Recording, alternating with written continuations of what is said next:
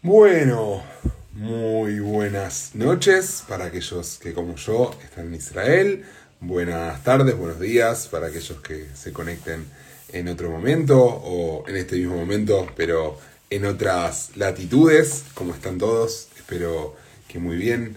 Vamos de a poco incorporándonos a, a este, a este nuevo vivo, a esta nueva emisión, edición vivo, ¿no? A ver, a ver. Yo toco aceptar. Y la magia. ¡Ah! Sucede la magia. Bueno. ¿Cómo estás, Gasti, querido? Vamos, que vamos. Bueno, vamos a contarle a la gente un poco la verdad, ¿no? Porque hasta ahora venimos muy, muy diplomáticos, muy amigos, llevándonos muy bien. Somos muy amigos, tenemos eh, visiones del mundo en, muchos aspectos eh, similares, en otros no tanto. En otros no tanto. Un poco de eso se trata, ¿no? Hasta ahora, digamos que estamos de acuerdo en que tiene que existir el Estado de Israel. Eso es un punto que nos diferencia de un par de millones de personas, por lo menos, ¿no? Eh, después, bueno, de las características que ese Estado tenga que tener, en algunas estamos de acuerdo, en otras medio que no tanto, la relación que el Estado pueda tener con, sus rivales, con, sus vecinos, eh, con, otros países, eh, incluso aliados, también tenemos algunas diferencias. Y bueno, un poco de todo vamos a conversar. Me gustaría, Jonito, si a vos te parece, que hoy arranquemos hablando un poco de este tema que eh, dejamos un poco por encima la, semana pasada y que justo poco después de, nuestro último vivo tuvo algunas eh, repercusiones más, que es el tema del famoso legislador de Yemina, Amihai Shikli, ¿no?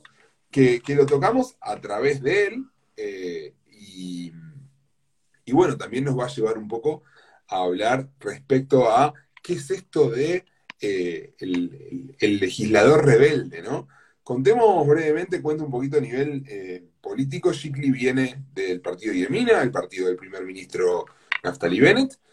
Sin embargo, sin embargo, Shikli, a diferencia de eh, otros parlamentarios, como es el caso de Edith Silman, desde el primer día, desde el origen mismo de este gobierno, anunció de alguna u otra manera que no iba a, ser parte, que se iba a mantener en la bancada de Yemina, pero que no iba a votar eh, a favor de la formación de, este gobierno.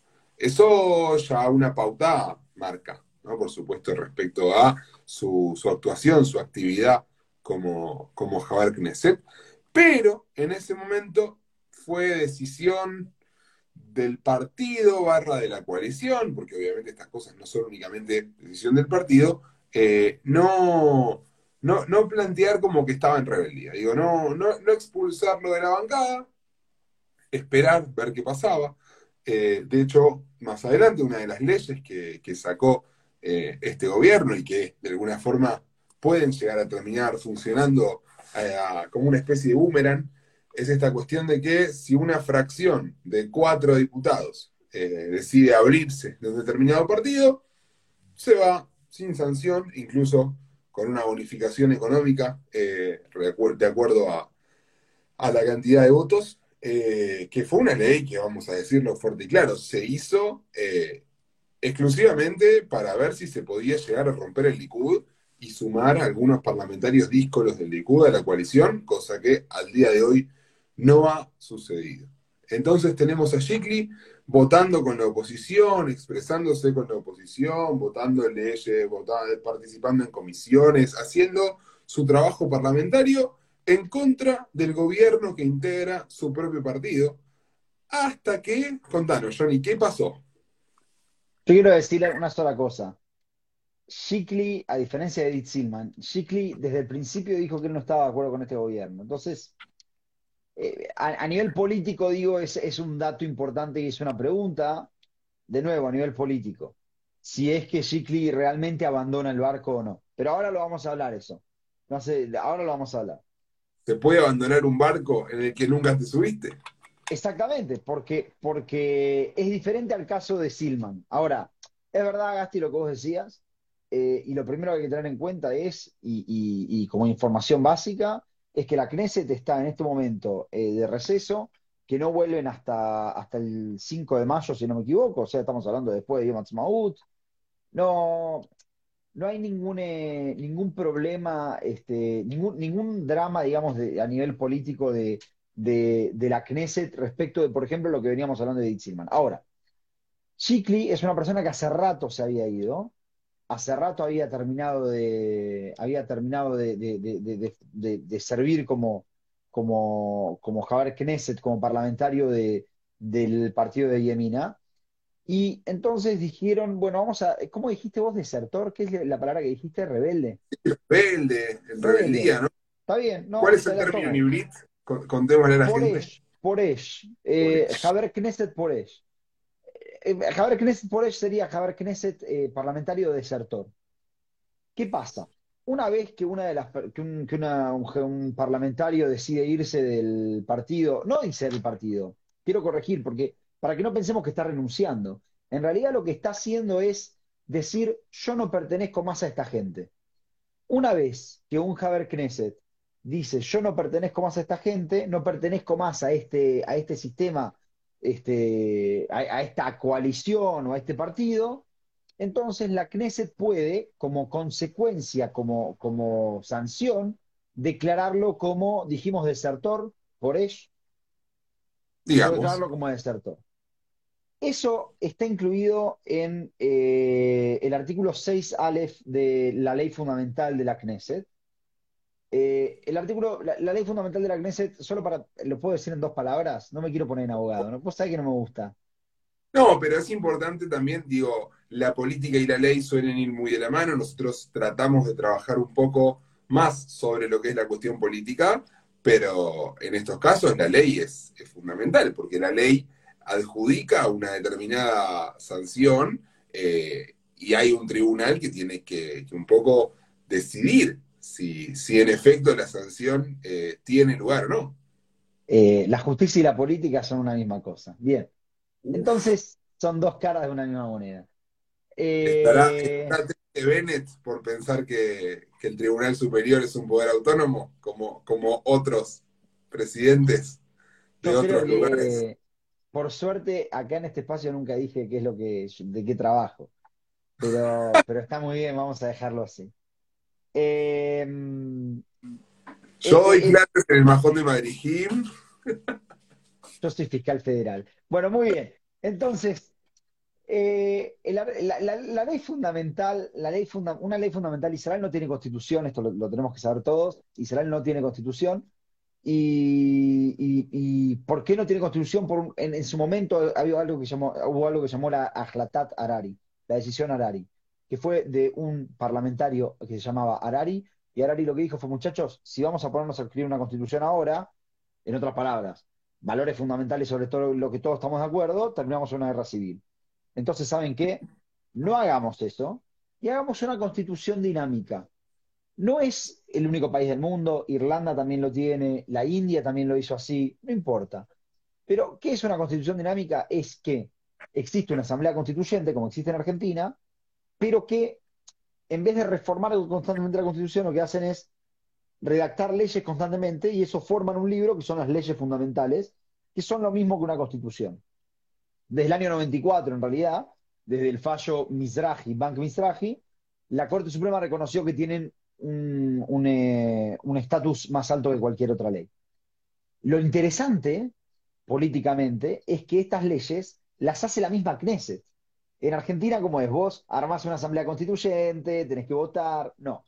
Acá la misma Knesset que está electa, simplemente se tiene que cambiar el sombrero de Knesset y ponerse el sombrero de asamblea constituyente y hace una ley fundamental. Y en el 2004 reformaron la ley Perdón, fundamental. estas leyes Sí. fundamentales para controlar a la gente salen con la misma cantidad de votos, se pueden modificar con la misma cantidad de votos.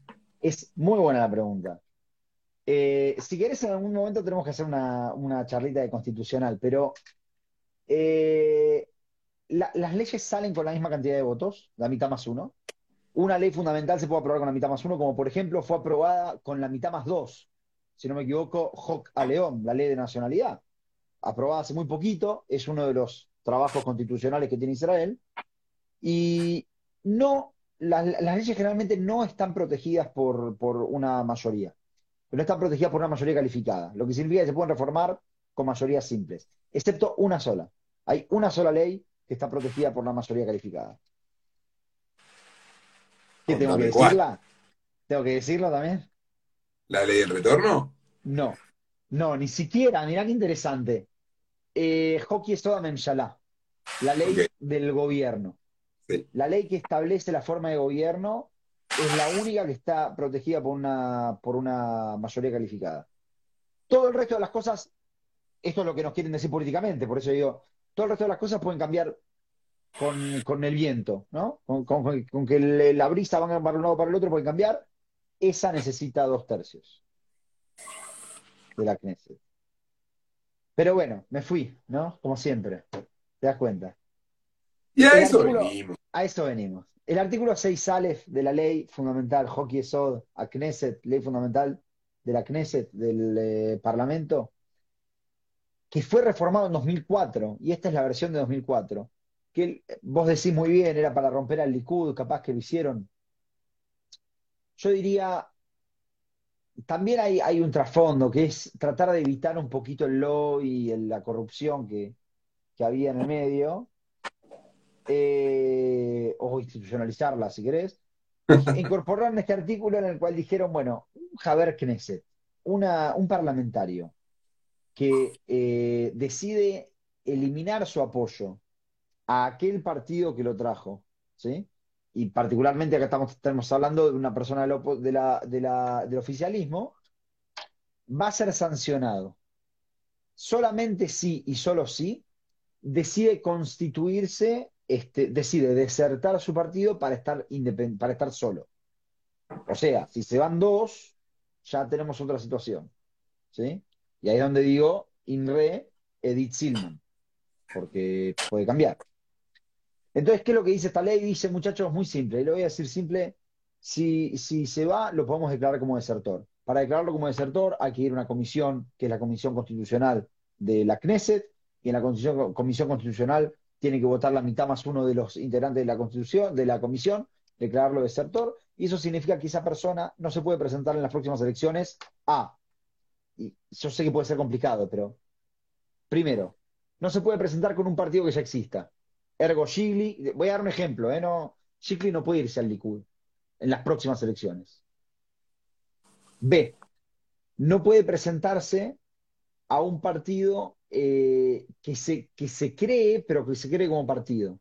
Por ejemplo, si, si este, Be- Be- Saar de Tikva Hadashah y Bennett de Yemina deciden armar un partido a Tidle Israel, qué sé yo, que sería un partido político reconocido como tal, no podrían participar esos partidos.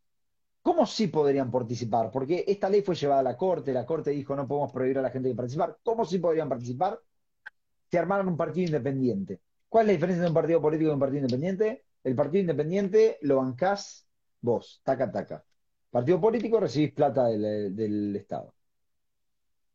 El lunes lo declararon a Shikli como desertor, lo cual es un problema para Shikli. A menos que cuando vuelva a la, la Knesset, Edith Silman también sea declarada como desertora, pero lo- en realidad ellos dos y una persona más, voy a decir así, o, Nir Orbach, por dar un ejemplo, Por diga, dar un ejemplo. en realidad nosotros nos fuimos de Yemina y vamos a armar nuestro propio partido. En ese caso, no son independientes, sino que serían, que estarían armando una coalición. Digo, cada vez que hablamos de Yemina, eh, hablamos de Shikli, hablamos de Orbach, hablamos de Yael Chaquet, ministra del Interior, hablamos de. Ah, bueno, eh, Edith Silman. Hablamos, por supuesto, del primer ministro Naftali Bennett. Ahora, algún día tenemos que hablar un poco de, del amigo Matán Kahana, ¿no? El amigo quién es, por lo, por lo menos contar un, un poquito de lo que hizo eh, y un poquito de sus grandes afrentas con, con los partidos ortodoxos, porque Matán Kahana, como ministro de Asuntos Religiosos, tiene en sus manos temas muy sensibles. Estamos hablando de que Matán Cadena, durante sus años en SAL, sirvió como piloto. Piloto. Estamos todos de acuerdo, ¿no? Que a un piloto, digo, hay que reconocerlo, lo han acusado de antisemita. Los partidos ultraortodoxos israelíes acusaron a un tipo, digo, muy sencillo, vos estás arriba de un avión y si ese avión se cae, vos no la vas a contar. O sea, y si ese avión se cae en territorio enemigo y estás muerto, tenés suerte. Porque si ese avión cae en, terreno enemigo y no estás muerto, la vas a pasar. La vas a pasar muy mal. Muy mal, pero muy mal. Y lo acusaron de antisemita. Bueno, cosas de, la política israelí. Cosas de la Más adelante seguro se van, a, se van a volver a pelear por algo. Y, hablando de pelearse, arranquemos a, darle un poco al público de, lo que vino a buscar. Porque si nosotros dijimos, si, nosotros publicitamos la, el vivo de hoy diciendo que nos vamos a pelear, a la gente un poco le gusta intruso, le, le gusta la paparazzi. Yo creo que hay que pelearse un poquito. Solo quiero decir una cosa más respecto del tema de, de, Una cosita, un, dato ahí eh, por, por, lo bajo, eh, que lo dije antes. Shikli, se fue desde el principio. ¿eh? No es lo mismo, políticamente estoy hablando, no estoy hablando legalmente, se puede presentar, no se puede presentar, no importa.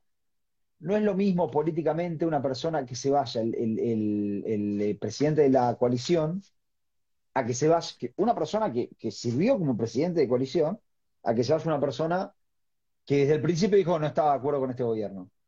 Entonces, este, digo, para que veamos qué es lo que puede pasar cuando haya elecciones, nada más. Si lo llevamos a nivel político, igualmente, eh, digo, es complejo, porque al fin y al cabo eh, vamos a una discusión filosófica que es a quién le pertenece la banca le pertenece al partido, le, pertenece al Jabar Knesset, un poco de cada. claro, hay algo que no dije, hay algo que no dije. Cuando la persona está por ser declarada como desertor, si legalmente, si renuncia a su banca, no es declarado desertor. Entonces digamos que la ley muy claramente dice la banca es del partido. Claro. Acá quizás la, la pregunta más política que legal, por supuesto, es por qué la coalición no se ocupó antes de, todo esto. Y la respuesta también política para mí es que, por un lado, eh, tuvieron la idea de eh, mantenerlo dentro y, tratar de ver si lo podían convencer. Por otro lado, creo que también pueden haber tenido la idea de eh, no, no quemar las naves, no, no quemar los puentes, más, más, más todavía que las naves, porque una vez que quemaste el puente y ya lo declaraste como desertor, el tipo le va a buscar la vuelta 200.000 veces a como le sea posible. Para el caso, vale recordar, se me fue el nombre, me quiero morir, eh, la diputada de origen marroquí que entró con Israel Beiteinu y que Levia Becasis. Orly Levia Becasis. Ah, Orly Levia Becasis. No me iba a acordar nunca. No, mentira. Me iba a acordar hoy a las 4 de la mañana. A Becasis fue un 4 de River que pasó a Tigre en el 2015. ¿No? ¿14? No estoy seguro, ¿eh? Capaz no pasó Tigre. Te lo voy a chequear ahora. Para mí casi sonó en Tigre muchas veces, pero nunca vino. Bueno, no, no, no lo vayamos a hablar de Tigre porque ya veo que vamos a perder un, 25% de nuestros, de, nuestros eh, participantes del vivo en cuestión de segundos. Tigre ayer. Bueno, bueno, bueno. Eh, voy a decir dos palabras y ahora y, vamos a hacer estallar la, la, interna más, más caliente que nunca. Jared Kushner. Ay, gaste lo que me haces. Eh, recordémosle a la gente quién es Jared Kushner. Jared, Jared Kushner, si querés. Jared Kushner. Es el, es el yerno de Trump. ¿Sí? Y su virtual secretario de Estado, a decir y verdad. Fue, y fue su secretario de Estado. Entre otras. No, no, no oficial, no por supuesto, pero. No, oficial. Entre otras pero personas. Cuando Rex Tillerson se quejó, le dijeron, bueno, Tillerson, ¿sabes qué? La puerta queda para aquel lado. Claro. Eh, lo podrán recordar de, de películas como, como en los tratados de Abraham, que fueron enteramente demasiado por él. Ahora quiero contarles una historia y quiero pelearme con vos, Gasti, porque aparentemente no vamos a empezar a pelear acá. Resulta que Confirmado, casi nunca jugó en Tigre. nunca jugó en Tigre, ¿no? No sé. A ver, River en Quilmes pareciera ser.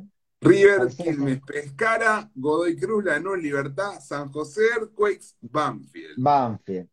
Era un buen jugador, pobrecito, no sé por qué no rindió en River. Bueno, no importa, no importa. Eh, a mí me Jared gustaba Kushner. Luciano del Caso. Jared Kushner. Entonces, quiero, quiero contar esta historia porque es increíble.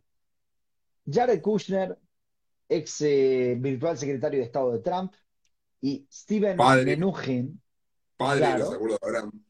claro, y que por primera vez Israel firmó con países árabes en cuánto? 20. y desde ¿me la el... cuenta? 25. ¿Sí? Fue en 2020. 20 26. 26. 26 26. años pasaron. Mira, yo me acuerdo, pero como si hubiera sido ayer, que estaba, estaba haciendo también una charla, plena cuarentena, obvio, en Argentina, recontra mega archi súper encerrados, y me acuerdo que dije que eh, no sabía cuánto faltaba después del día de, de- de la- de- que se habló del acuerdo con Emiratos, y dije, no sé cuánto falta, no puedo apostar cuánto falta, lo que para un futuro acuerdo con otro país árabe, lo que estoy seguro es que van a ser penas de 26 años. Al final no sé si fueron 26 horas eh, entre el acuerdo con, con los Emiratos y el acuerdo con Bahrein. Eh, y a ver, vamos a decir la verdad. eh, había muchos países en la fila ahí dispuestos a, a poner el gancho y no, no cuatro de copas, no cuatro de copas. No nos olvidemos de cómo funciona la dinámica del Medio Oriente. El Medio Oriente vive una, una especie de, guerra fría entre eh, tres de las potencias más grandes que tiene a nivel de población, a nivel económico y a nivel militar, que son Arabia Saudita, Turquía e Irán. Y los Emiratos son un país que, uno, queda muy cerca de Irán, muy, muy cerca de Irán. Y dos, generalmente, como línea general, lo podemos ubicar dentro de la esfera de influencia saudí. Yo eh, no me atrevo a decir, no me atrevo realmente a decir que los Emiratos firmaron el, acuerdo sin haber por lo menos mandado un WhatsApp entre MBZ y MBS, a quien ya vamos a mencionar. Eh, ahora vamos a hablar de eso. Yo creo que hasta que no, hasta que Arabia Saudita no diga públicamente que normalizó o que quiere normalizar relaciones con Israel, yo entiendo lo que vos decís, geopolíticamente tenés razón, pero el mapa puede cambiar eh, si, si mañana dijera Arabia Saudita que quiere, que quiere este, formalizar. Y a eso quiero ir con esta historia. Los saudíes no y plantearon el, el famoso plan saudí de paz del año 2000. O sea, los saudíes tienen un, un brazo extendido eh, hacia Israel sobre la mesa hace más de 20 años, un acuerdo que Israel no puede firmar eh, sin, sin, sin modificar absolutamente nada. Eh, pero bueno, no nos olvidemos que una de las formas que tuvo Arabia Saudita es un poco empezar a reemplazar a Egipto como el líder del mundo eh, suní árabe, porque Turquía es suní, pero no es árabe, e Irán ni siquiera es ni suní ni árabe. Y hoy por hoy, digamos, que Arabia Saudita un poco tomó la aposta que, que fue dejando Egipto, ¿no? Tanto al haber firmado acuerdos con Israel en, el 79, eh, como también por las, las propias internas que, que tuvo. Egipto es uno de los países que, que, más, digamos, padeció este, este ida y vuelta que se dio entre, entre lo que parecieron las primaveras árabes, que muchas veces terminaron en inviernos islamistas. En Egipto, digo, en el año 2009, Morsi, parte de los hermanos musulmanes, accede al poder con, con trágicas consecuencias para Israel. Fue un momento en el que en la franja de Gaza entró material bélico iraní vía Egipto. Qué loco, ¿no? Las vueltas que, las vueltas que se dan y cómo una de las guerras más largas de la historia, una guerra que ya lleva 14 siglos entre sunitas y chiitas, a veces llega a pequeños altos al fuego con el objetivo de eh, destruir a, al que algunos llaman el pequeño Satán, El pequeño Satán. de, de esta, de esta dulce tierra que emana leche y miel.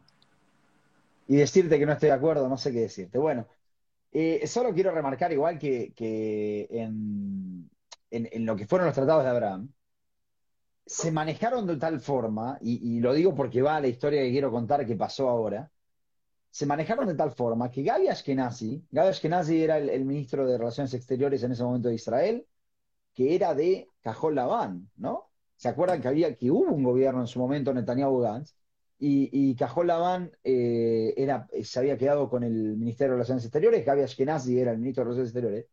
Gaby Ashkenazi tuvo que, no sé si ustedes saben cómo funciona, pero eh, básicamente no es fácil firmar un tratado internacional, no es algo que puedan hacer todos.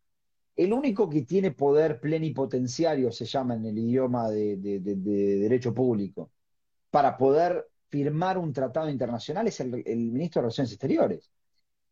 Gaby Ashkenazi tuvo que darle a Netanyahu el poder para poder firmar el tratado internacional que él firmó, lo, que vimos, la, la obra de teatro que vimos en, la Casa Blanca, con Trump, Netanyahu, eh, quien estaba ahí de, de- de Bahrein, este, de los Emiratos. Gaby Ashkenazi no tenía idea de lo que estaba pasando, no le informaron. El hecho de que no le informaran te demuestra que hubo acá una situación, por lo menos, este, cuanto menos graciosa. Y entonces ahora quiero contarte esta historia. Si yo te dijera, Gasti, que hay una interna entre Lapid y Bennett, ¿vos me creerías? Yo no te creería que me digas que no la hay. Ahí está, muy bien. por qué de todo, ¿no? No por qué, no por qué, por quién, ¿Por quién? Y ahí está el punto. Jared Kushner, dijimos, era el, era el, el yerno de Trump, el virtual secretario de Estado. De Manchin, o, claro, padre de los acuerdos. Stephen Manchin era el, el secretario de Economía, o, o- o, eh, Steven Menuhin, en realidad, como se lo debería llamar, este, pronunciando bien su apellido. Y tenían dos roles claves en el gobierno estadounidense, pero como todos sabemos, las elecciones, para bien o para mal, eh, los sacaron del, del gobierno y hoy el gobierno está a cargo de Joe Biden. Eh, el Partido Demócrata volvió al poder Bueno, finalmente y no me voy a acá, empezar a explayar. a, a A cargo. Ahora, ¿qué es lo que digamos. pasó? ¿Qué es lo que pasó? El día que personas se fueron, da cuenta que, que, que delante suyo hay gente y, y habla, eh, dice, yo soy el presidente.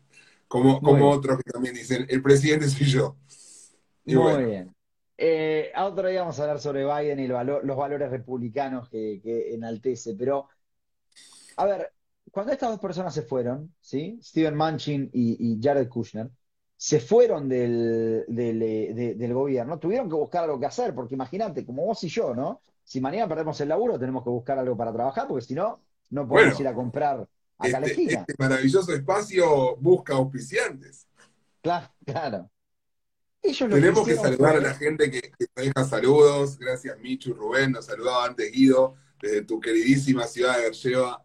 Eh, les agradecemos a todos siempre por, por estar, tanto a los que pueden participar del espacio en vivo, como, como aquellos que nos van a ver eh, a posteriori.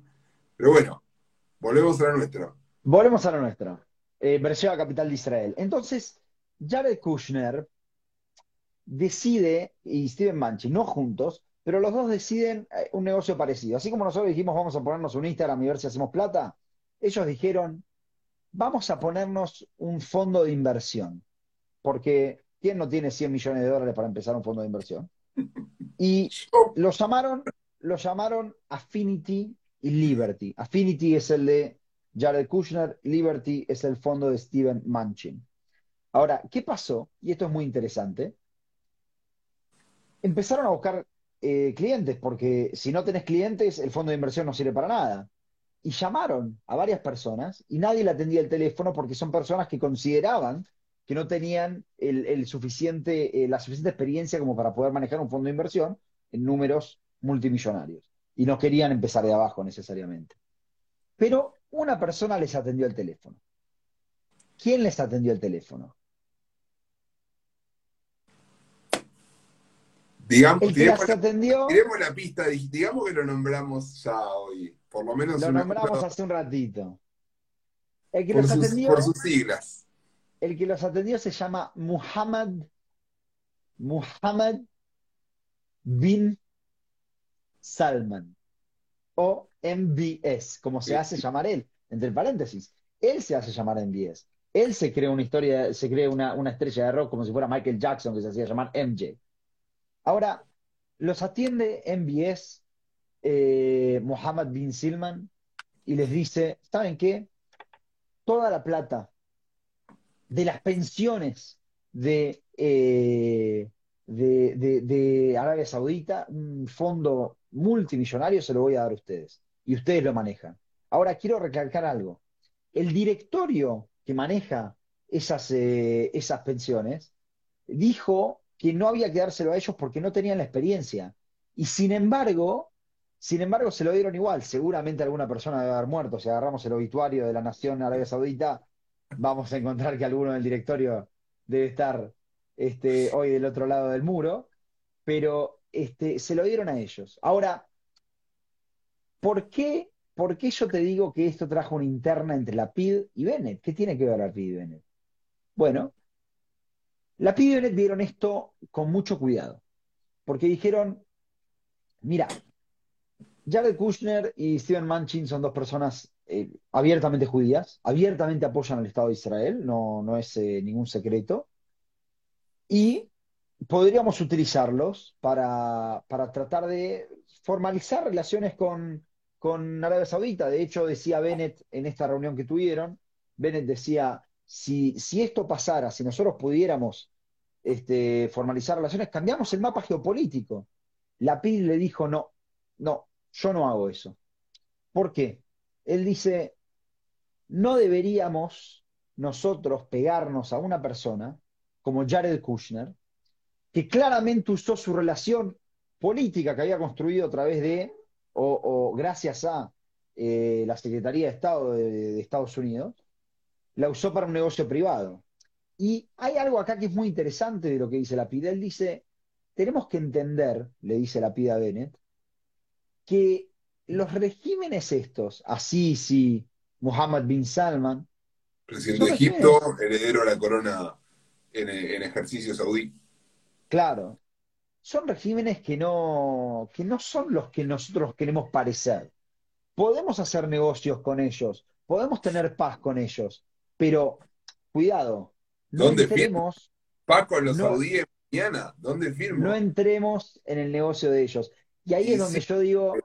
Si tus vecinos fueran eh, Finlandia, Suecia, Noruega y Dinamarca, eh, está todo bien. Digo, te podés pelear a los sumos porque la bandera se parece, qué sé yo, por dos kilómetros cuadrados de, agua en el mar Báltico. Estamos en el vecindario más complicado del mundo por lejos, por lejos. No hay lugar el mundo más jodido que el Medio Oriente. Pero tiene que haber un límite para, para el realpolitik, me parece. Porque es verdad que si nosotros nos metemos a través de negocios privados que se hicieron en nombre del Estado, esta es mi opinión, ¿eh?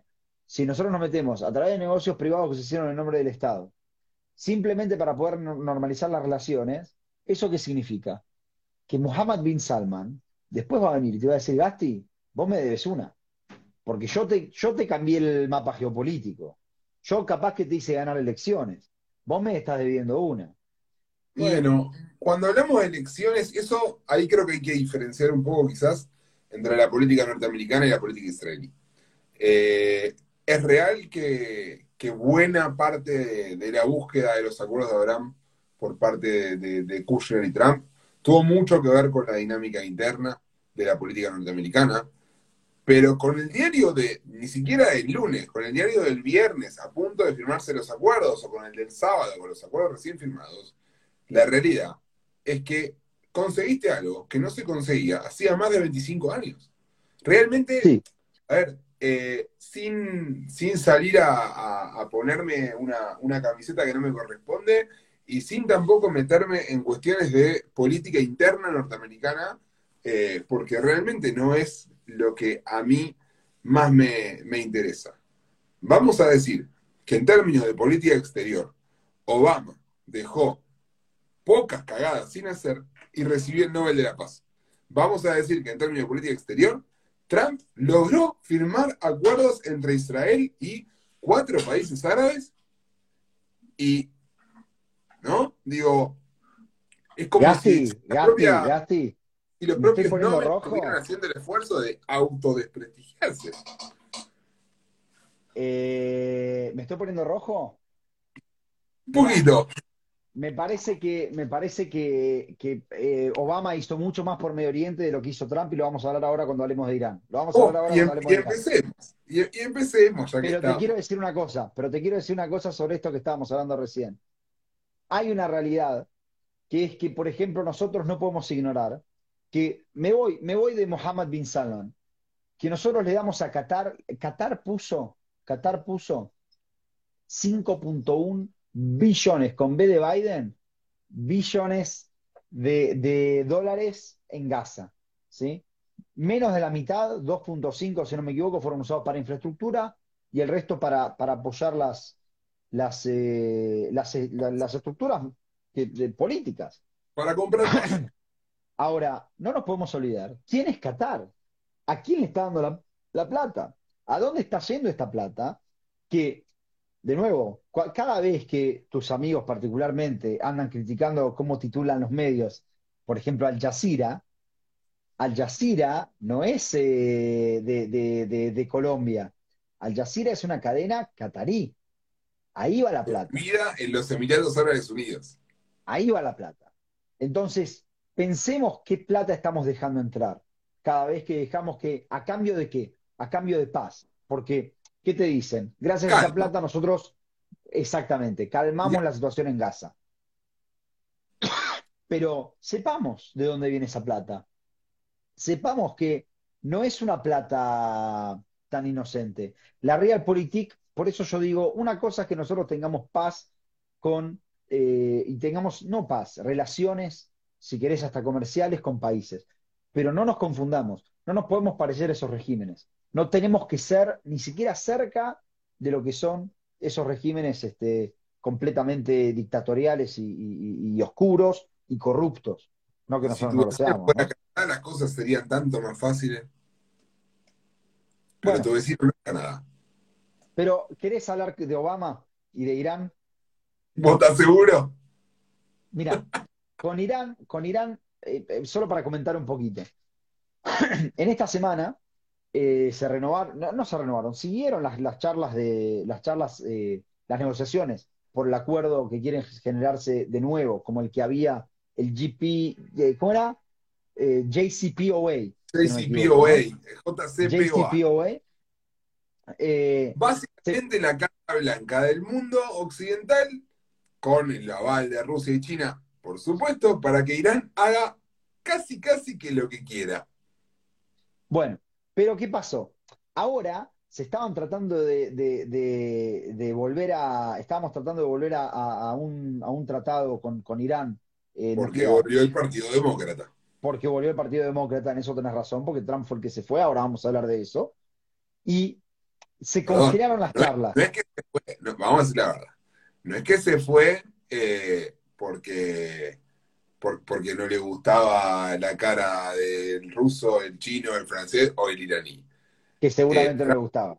También. Trump se retira del acuerdo porque considera que lo mejor para Estados Unidos, para Israel y para el mundo en general, porque no nos olvidemos que así como Estados Unidos e Israel están muy preocupados por la posibilidad de que los iraníes tengan un arma atómica, eh, también están muy preocupados los emiratíes, están muy preocupados los saudíes, eh, están muy preocupados en casi todo el Medio Oriente, porque sabemos que eh, Irán en posesión de un arma atómica es un game changer. Sí, pero déjame que explique un poquito lo que pasó ahora esta semana, rápido, y quiero que entremos a eso porque eh, yo creo que es un, es un problema, Irán atómico es un problema para todo el mundo, no solamente para, para Medio Oriente. Ahora, lo que pasó esta semana es que de repente, eh, se- se- en el medio, en el marco de las, de, la- de- de las conversaciones, de las negociaciones que se hacían en Viena, eh, resultó ser que se congelaron las negociaciones porque hay ciertas eh, cuestiones que hoy por hoy son insalvables. Las cuestiones no son técnicas, Vamos a decir. claro. Las cuestiones no son técnicas. No estamos hablando de eh, cantidades de uranio. No. De lo que estamos hablando es de dos cuestiones principales. Por un lado, Irán le pide a Estados Unidos, y esto porque la historia se lo enseñó, que le dé cierta garantía de que, de que no, no se van a retirar del acuerdo si es que lo firman. y por el otro lado, Estados Unidos se tendría que comprometer a sacar a la Guardia Revolucionaria de la lista de organizaciones terroristas. Algo a lo que Biden y, el general del ejército ya dijeron que no están a favor. No lo harían. Por ahora. Ahora voy a explicar una, vueltita que le encontró Anthony Blinken al asunto para tratar de, de resolverlo.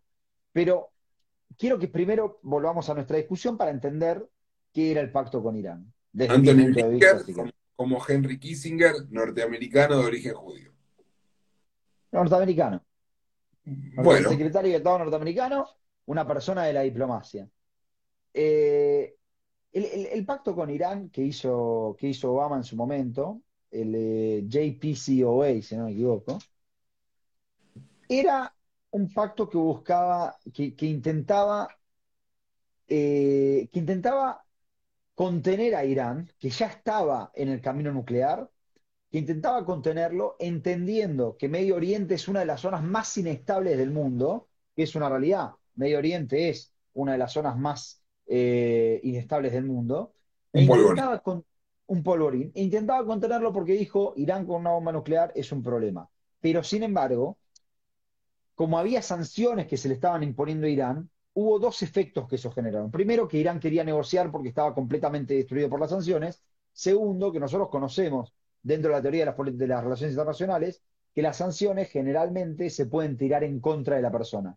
¿Por qué? Del, que las pone. ¿Por qué? Porque lo que termina pasando es que a la élite le das mucho más eh, poder económico porque siguen en la joda, porque siguen con, con los negocios sucios, y eso les da más poder y se terminan perpetuando. Irán vino a tratar de negociar. No, nos olvidemos que Irán, tanto antes del acuerdo de 2015 como durante la presidencia de Trump, eh, a nivel económico, no la estaba pasando bien. Irán, para hacer un poquito de historia, eh, es un país que hasta 1979 tuvo un gobierno abiertamente pro-occidental, el gobierno del Shah de Persia, eh, hasta que el Shah fue, fue derrocado. Dentro de Irán, en el momento de la revolución, había facciones que buscaban derrocar al Shah por una cuestión de democracia, ¿sí? Eh, spoiler alert, no son las que ganaron.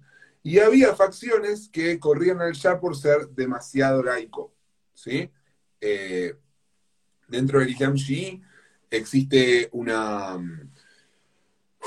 una comunidad de sabios que tienen la posibilidad de nombrar a una ayatola, ¿sí? el ayatollah es una figura de mucho poder religioso y nombran a, a Joimeini como primer ayatollah y al principio, para buena parte de la población, fue un poco el volver a las bases, volver a las raíces. 1979 es también el año en el que la Unión Soviética invade Afganistán. ¿sí? Esta, esta invasión soviética eh, comunista y laica, predominantemente laica, eh, para, para la gente de Medio Oriente, fue una alerta, más que nada para Irán que comparte frontera con ambos países. Eh, o no comparte frontera con. Bueno, con la Unión Soviética compartía frontera. Para, para ponerle. Para, para zanjar el asunto geográfico. En ese momento empieza el gobierno de, los ayatolás eh, como un gobierno abiertamente terrorista, con una toma en la Embajada de Estados Unidos, con, muchos conflictos a nivel eh, global patrocinados por, el gobierno revolucionario iraní. Mucha gente progresista eh, en, el mundo occidental compró más la parte de revolucionario que la parte de la Ayatollah. Eh, algunos se dieron cuenta rápidamente, otros no tanto.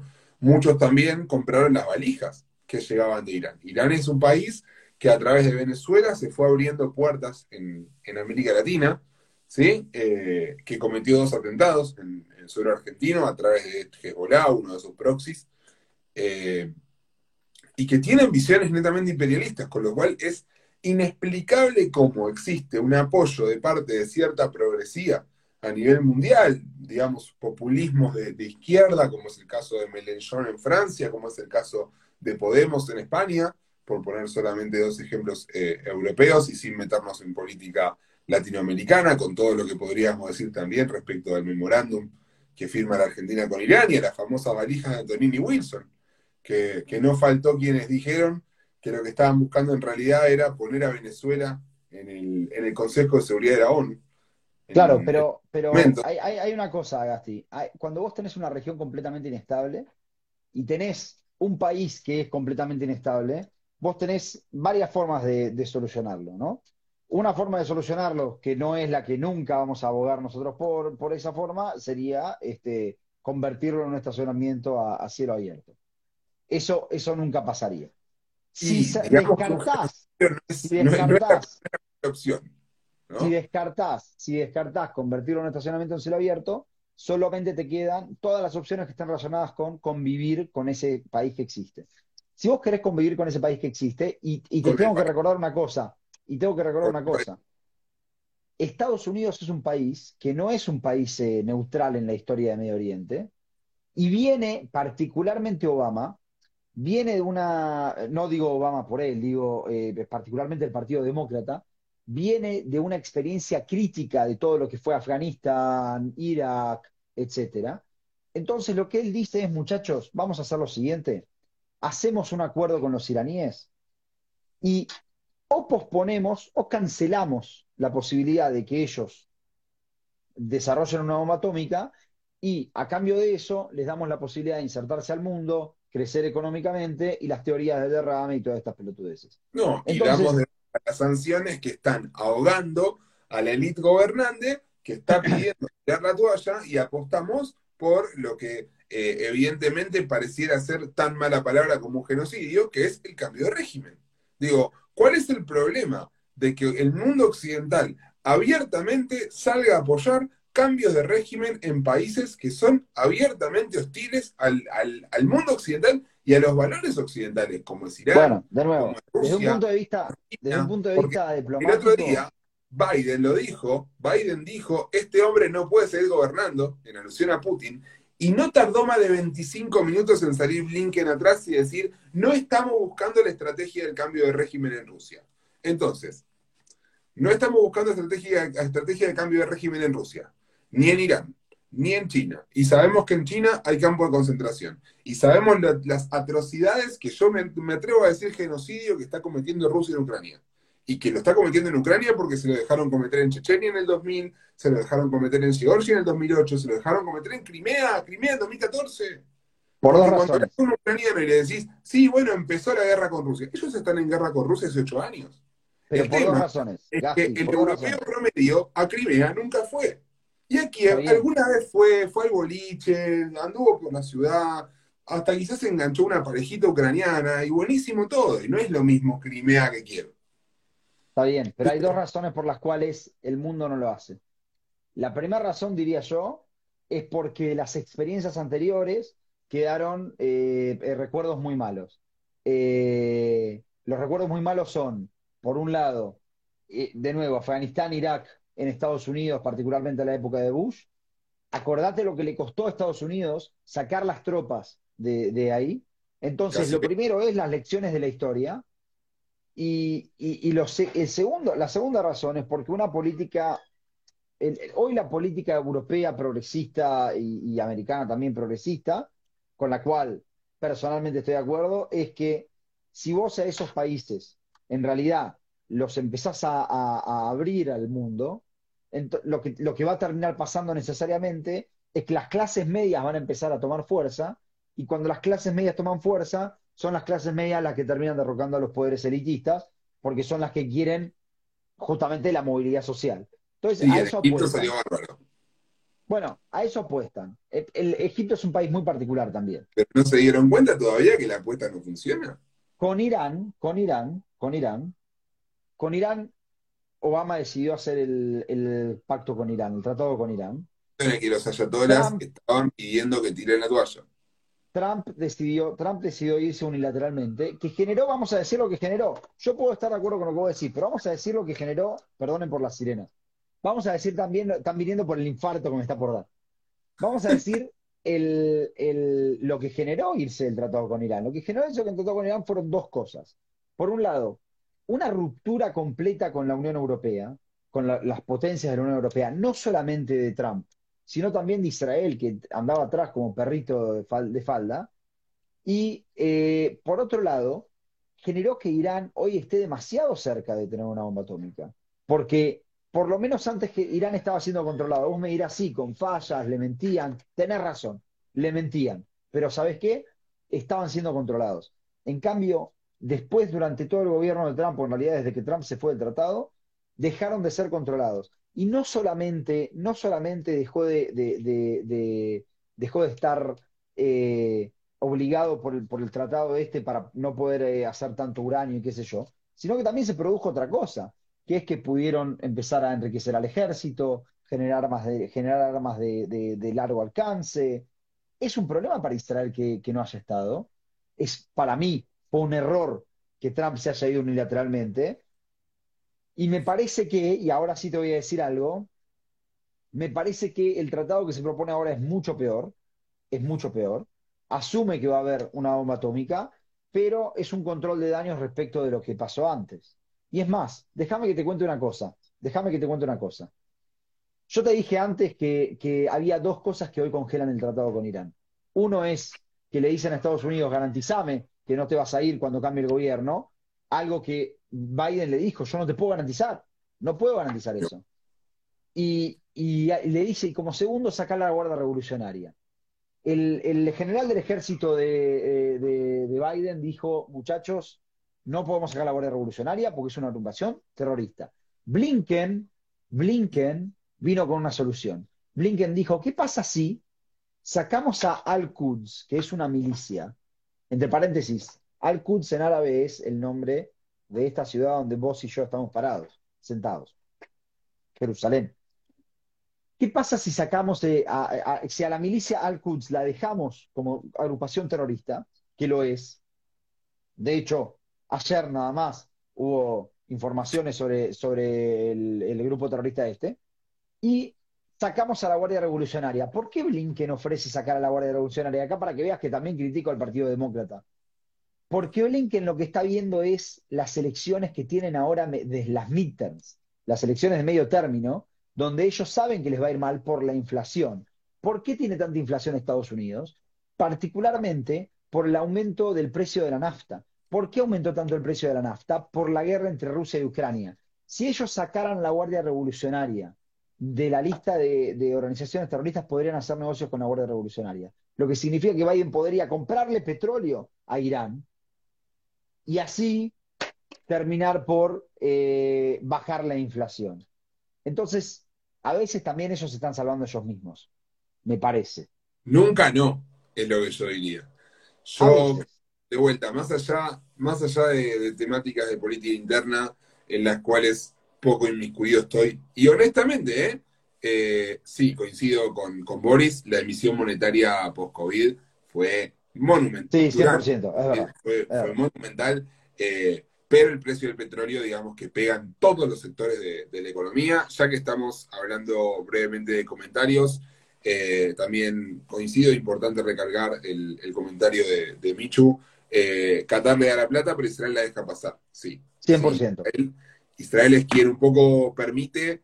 eh, ahí sí te entiendo como mal menor, porque de vuelta, cuando hablamos del mal menor, en Estados Unidos estamos hablando de que el petróleo no suba y haya un poco menos inflación. Cuando hablamos del mal menor en Alemania, estamos hablando de que Alemania eh, tenga combustible para, para pasar un invierno. Cuando hablamos de Israel,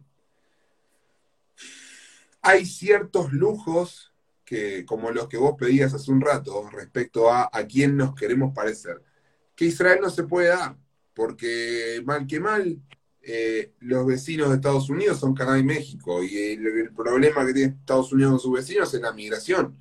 Eh, ojalá el problema israelí fueran los inmigrantes.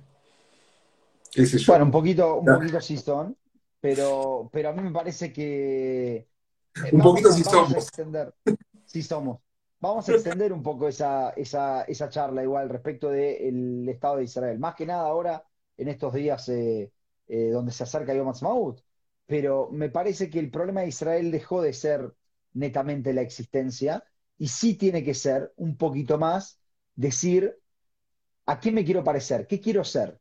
Me parece que Israel no definió todavía qué clase de Estado quiere ser, si quiere ser un Estado eh, teológico como el iraní, si quiere ser una democracia completa, como, como siempre decimos, como Suiza, como Alemania, si quiere ser este, separar religión del Estado.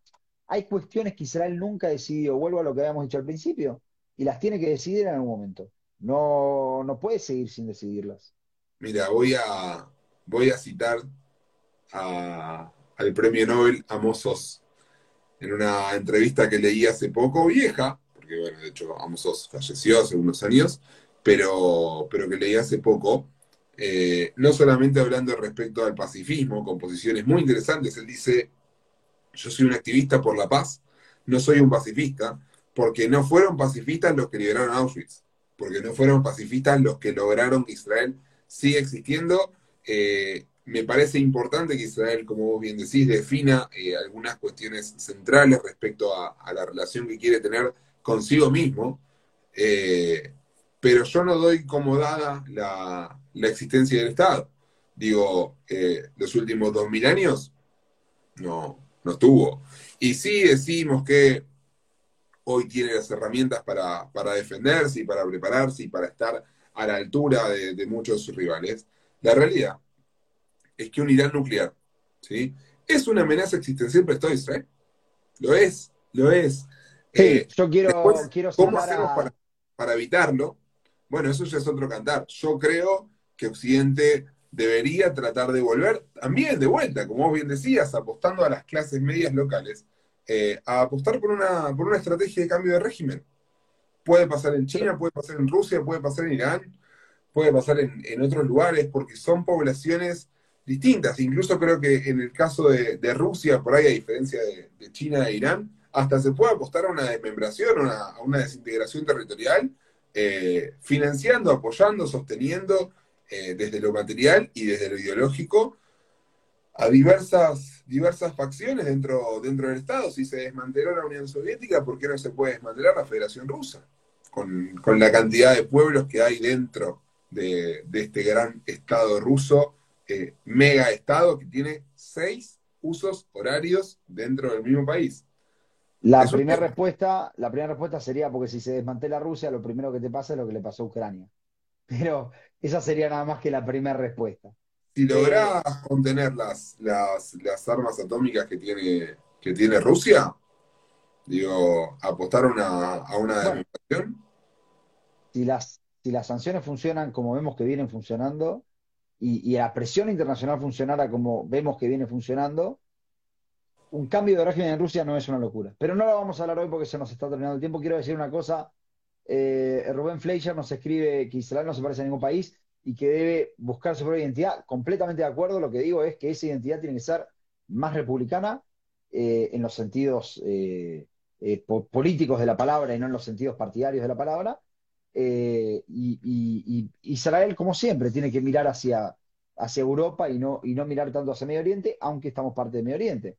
Te voy a citar a, a Simón Pérez, que Simón Pérez dijo una vez, este, le preguntaron por, por la bomba atómica en, Irán, por el desarrollo atómico de Irán, y Simón Pérez dijo, si Irán eh, consigue tener una bomba atómica, no será ni la primera ni la única que hay en Medio Oriente. Este, yo, lo que recuerdo de la cita es una época de, los gobiernos conjuntos entre, entre Likud y Abodá de los años 80, en un momento se hablaba acerca de eh, el reactor iraní, el reactor iraquí, eh, De, Saddam. Y Simón Pérez dice, Israel no será el primero en introducir, introducir armas atómicas al Medio Oriente. Y Sharon dice, y el segundo tampoco. Y el segundo tampoco. El segundo este, Bueno, tenemos que estar terminando. Quiero decir una sola, un temita chiquitito Vamos a dejar las elecciones del Líbano para la semana que viene. Siempre nos queda en el tintero. Algo que en el tintero, pero está en las elecciones de Líbano son el 15 de mayo, así que tenemos tiempo para hablar y ahí se pueden dar muchos cambios. Solamente una cosa, fue el, la semana pasada fue Yom HaShoah, el jueves, Y, en Israel, así como, que es algo muy famoso en Israel, por eso lo comento acá, eh, hay algo que, se hace en Israel que son los 10 días de agradecimiento. Así como entre Rosh Hashanah y Kippur son los Aseret Yemea Teshuvah, que son los 10 días del arrepentimiento, entre Rosh Hashanah y eh, Yom se, hacen los 10 días del, agradecimiento. Y, y, en ese sentido quiero traer algo chiquitito, muy chiquitito, que me encontré en uno de estos posts de Facebook de gente hablando de los días de agradecimiento, y lo busqué y es increíble, porque yo no conocía la historia. En, el, en mayo de 1931, un abogado judío, abogado judío, que se llamaba Hans Litten, en Alemania, Hans Litten, en mayo de 1931, a raíz de un caso en el cual dos empleados de una fábrica judíos fueron acuchillados por eh, gente de la CCA, lo llevó a Hitler a juicio y lo interrogó durante tres horas. Y lo hizo reconocer que él era el que estaba atrás de todo esto, que él era el que tenía, el que fomentaba esta ideología. Digo, tuvo un lujo que capaz que todos los abogados quisimos tener y que, muchas personas quisieron tener, de llevarlo a Hitler al, estrado y de hacerle las preguntas que le tenía que hacer y de imputarle los delitos que le tenía que imputar. Sin embargo, el sistema obviamente ya estaba completamente copado para, para 1931, era muy difícil y de hecho el juez eh, no solo, no solo detuvo el interrogatorio después de las tres horas, sino que lo terminó metiendo en cana a nuestro amigo Hans Litten. Eh, Hans Litten sobrevivió a la Shoah y, siguió vivo, pero digo, eh, si hay algo por lo que agradezco, ya que estamos en estos 10 días de agradecimiento, si hay algo por lo que agradezco es por, por, porque los sistemas por lo menos acá funcionan. Porque con todas las críticas que tenemos, el sistema funciona. Hay sistemas que, que están estipulados, esos sistemas democráticos, republicanos, división de poderes, hay un poder judicial, hay un poder ejecutivo, hay un poder legislativo y funcionan. Y la importancia de que funcionen porque cuando no, a veces sin darnos cuenta les podemos estar abriendo la puerta al infierno, como pasó en mayo del 31. Eso quería remarcar que no, que no pase. Yo para, ir cerrando también quiero hacer un breve comentario de, estos días. Leí hace poco una, imagen que decía, eh, HaShoah nos recuerda el costo que, el pueblo judío pagó por no tener un Estado.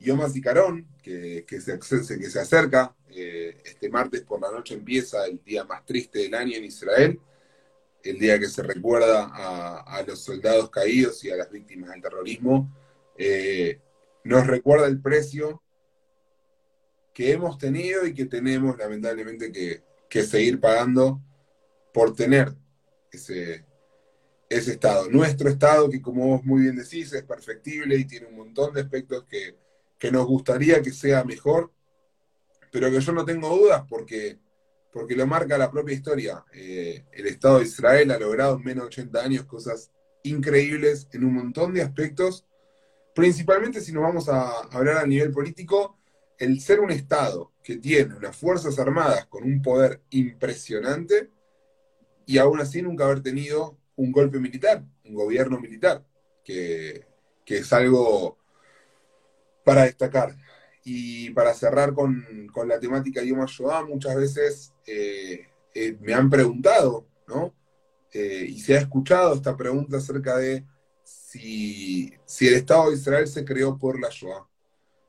Y yo digo siempre lo mismo, el Estado de Israel se creó a pesar de la Shoah, porque a pesar de que no solamente muchos, muchos 6 millones de judíos fueron asesinados en, la Europa gobernada por el nazismo, eh, pensar que, digamos, la cuarta parte de esa gente hubiera podido venir a vivir Israel en ese momento cuando le impidieron los británicos, ¿sí? porque a veces se dicen pavadas, que Israel es un Estado creado por Estados Unidos, ni hablar que esa pavada es monumental, es una embajada de los británicos, los británicos no dejaron entrar eh, refugiados eh, antes, durante y después de la Shoah. Incluso el mandato británico termina una vez que los británicos hunden el barco Éxodo, barco que traía 5.000 sobrevivientes de la Shoah.